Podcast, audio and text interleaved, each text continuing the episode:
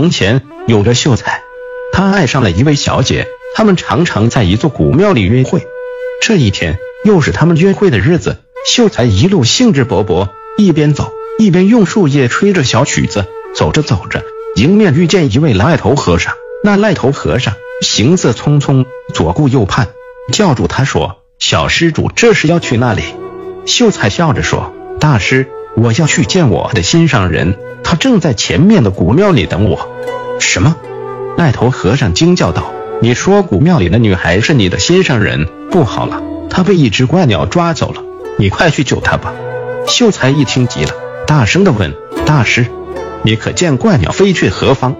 我见怪鸟叼着女孩向黑森林里飞去了。秀才听完，拔腿就跑，跑着跑着，就听到头顶传来一阵叽叽喳喳的鸟叫声。抬头一看，只见一只怪鸟正用喙子拽住一只鞋，在树上蹭来蹭去。秀才一看，正是心上人的鞋子，心想：完了，心上人是不是已经被怪鸟吃了呀？秀才又惊又怒，几下爬上了树，一把抓住怪鸟，要掐死它。怪鸟哀求道。别杀我，别杀我！抓走你心上人的不是我，你放了我，我帮你去找。哈，真稀奇！秀才说道：“你是鸟类，我怎么能相信你的话？相信我，只有我能帮你找到你的心上人。”怪鸟挣扎着说道。秀才想了想，觉得留下他也许有用，于是放开他，带着他一起上路了。一直走到天黑，也没找到怪鸟的踪迹。秀才又累又饿。吃了一些野果子，靠在大树下躺了一会，没想到很快就睡着了。第二天清晨醒来，秀才想起那只怪鸟，发现它睡在自己身边，他很高兴，认为怪鸟并没有欺骗他。于是他轻轻唤醒了怪鸟，一起上路。他们用了一整天，穿过了茂密的黑森林，来到另一片森林。怪鸟说，在片森林的尽头有一座高山，高山下有一个山洞。你的心上人有可能在哪里？秀才一听，迫不及待地往森林的深处走去。果然，在森林的尽头看见一座高山，山下有个大山洞，往里面望去，黑洞洞的。在山洞边上站着一位美丽的少女，正在哭泣。秀才奇怪地问：“小姑娘，你怎么在这里哭呀？”少女回答道：“我是被怪鸟抓来的，你们能救我回家吗？”秀才立刻回答道：“当然会救你回去。”不过我要先找到我的心上人，他也被怪鸟抓到了这里来了。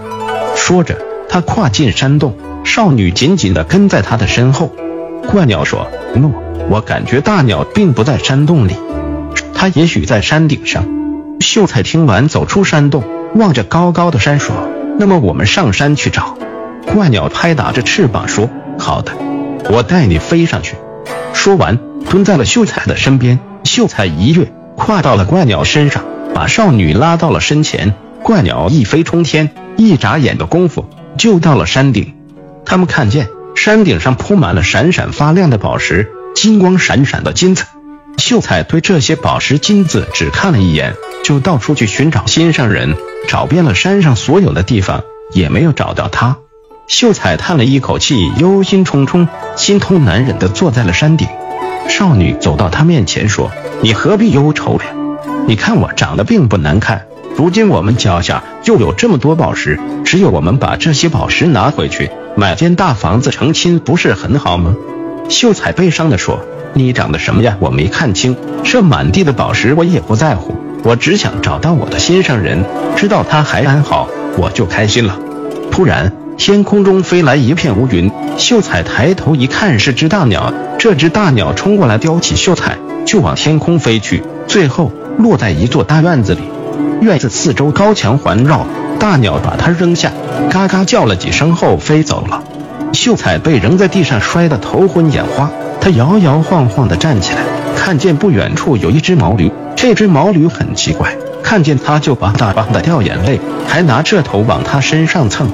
这时屋里走出一位老婆婆，并不理他，牵着毛驴去磨麦子。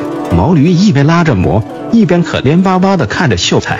秀才瞧着毛驴可怜，走到老婆婆面前说：“婆婆，求你让小毛驴歇歇吧，它看上去很可怜。”老婆婆说：“呵，它本来就是一头干活的畜生，干嘛要可怜它？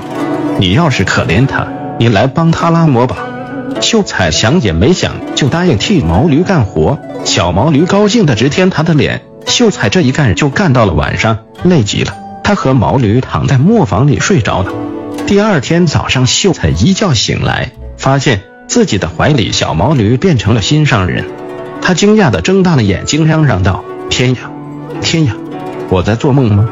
他的声音吵醒了心上人，他眨着美丽的大眼睛说：“这不是梦，这是我的家。我的父亲想要试试你的诚意，于是我的父亲化妆成了癞头和尚。两只怪鸟都是我父亲的宠物，还有少女，她是我的妹妹。